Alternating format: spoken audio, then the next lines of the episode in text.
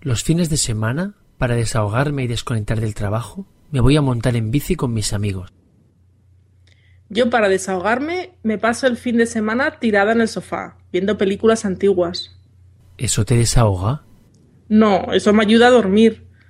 Pero ya me va bien, porque durante la semana duermo poco.